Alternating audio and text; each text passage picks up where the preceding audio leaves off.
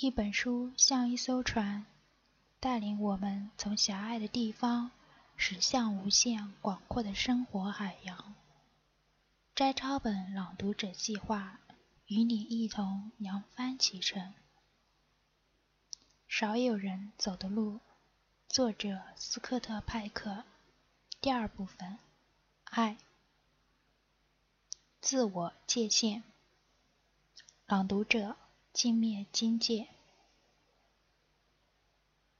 我说过，坠入情网通常只是幻觉，却可以骗过大部分世人，使人们神魂颠倒。其中的原因是什么呢？这是因为坠入情网的感觉和真正的爱极为相似。真正的爱是自我完善的特殊体验。跟自我界限有着密切的关联。陶醉在爱的情感里，我们感觉灵魂无限延伸，奔向心爱的对象。我们渴望给对方滋养，希望对方成长。被自我界限之外的对象吸引，迫使我们产生冲动，想把激情乃至生命献给对方。心理学家把这样的激情状态称为精神灌注。我们灌注的对象，这是所爱的人或所爱的事物。倾心于自我界限以外的某个对象，就会使之沾血我们的心灵。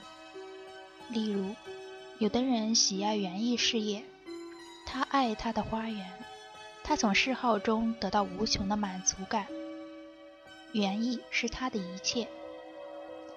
为了照顾好花园，他周末早晨也不肯多休息，很早就起床去花园松土、施肥。他甚至宁愿放弃外出旅行，宁可忽视他的妻子。为花园付出的精力之多，使他很快成为这方面的专家。他了解土壤、肥料、根系、嫁接的知识。清楚花园的过去、现在和未来。他能够说出每株花草的特性、花园所处的地形、花园的优点和缺点等等。他部分的人格、经验和智慧也与园艺事业融为一体。对于园艺的爱和关注，极大地扩充了他的自我界限。对于某种事物长期的爱。使我们生活在精神灌注的境界里，自我界限开始延伸，延伸到一定程度就会归于消失，而我们的心智就会成熟，爱不断释放，自我与世界的区别也越来越模糊，我们与外在世界融为一体。随着坠入情网的彻底终结。我们一次又一次产生狂喜，我们与心爱的对象真正结合。也许它不比坠入情网的激情更加狂热，但它更加稳定和持久，也使我们更为满足和惬意。以恋爱为特征的高分体验，和心理学家亚伯拉罕·麦斯劳所说的高原体验不是一回事。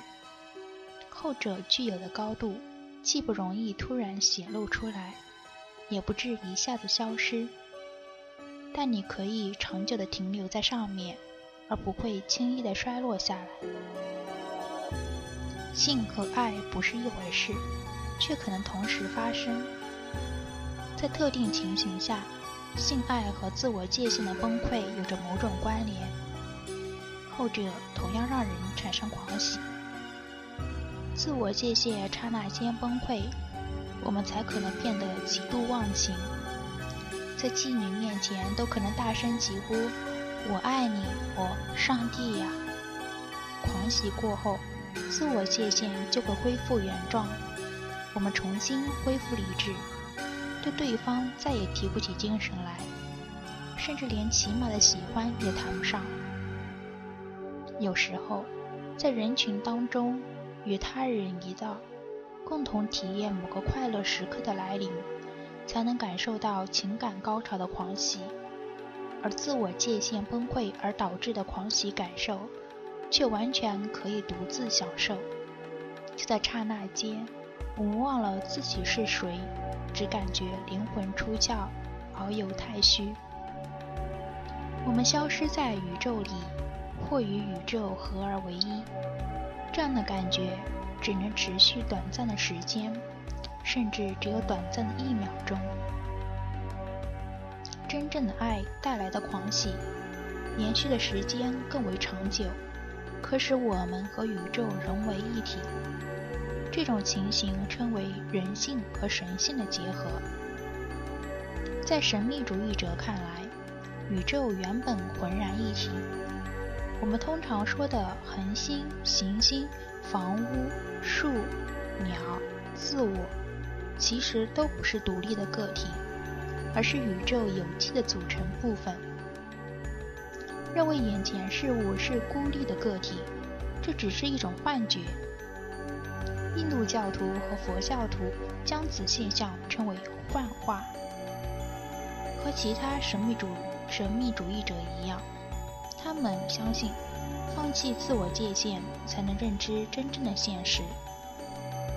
自己孤立起来，感觉自己是宇宙中独立的个体，就不可能体验到宇宙的和谐统一。因此，印度教徒和佛教徒认为，尚未发展出自我界限的幼儿，比成年人更能感觉到真实状态。有的人甚至认为，回归到幼儿时代才能体验到真实的统一感。这一论调对于不愿面对痛苦、不想承担责任的某些青年来说，具有很大的吸引力。他们可能认为，我不必承担的太多，别人的要求我可以置之不理，只要停留在青少年时代，拒绝成为成年人。就可以享受到超凡入圣的感觉。遗憾的是，他们不能因此而成为圣人，反而更容易患上精神分裂症。大多数神秘主义者认为，首先拥有某种事物或完成某些目标，才有资格放弃它们。因而在培养出自我界限之前，也许比父母更接近真实。但没有父母的关心和照顾，他们就无法生存，也无法强大的表达智慧和见解。经过成年人的阶段，他们才可能达到至高境界，体验到超凡的感觉。有的人认为，借助生理的性高潮或服用迷幻类药物，也可以达到涅槃之境。实际上，那种境界绝非涅槃本身。想达到涅槃和永生的境界，获得神性的启发，我们就必须体验到什么是真正的爱，爱的感觉是什么，并且要为此付出艰苦的努力。在这个意义上，恋爱或性交的自我界限暂时消失，可以使我们对对方做出承诺。而真正的爱可能由此产生。由于我们得以借此提前品尝到爱的滋味，及幻想中神秘的爱的感觉，所以在爱的激情过后，我们仍醉心于那种美好的感觉。恋爱本身不是爱，坠入情网不是爱，但它却是爱伟大而神奇的布局之一。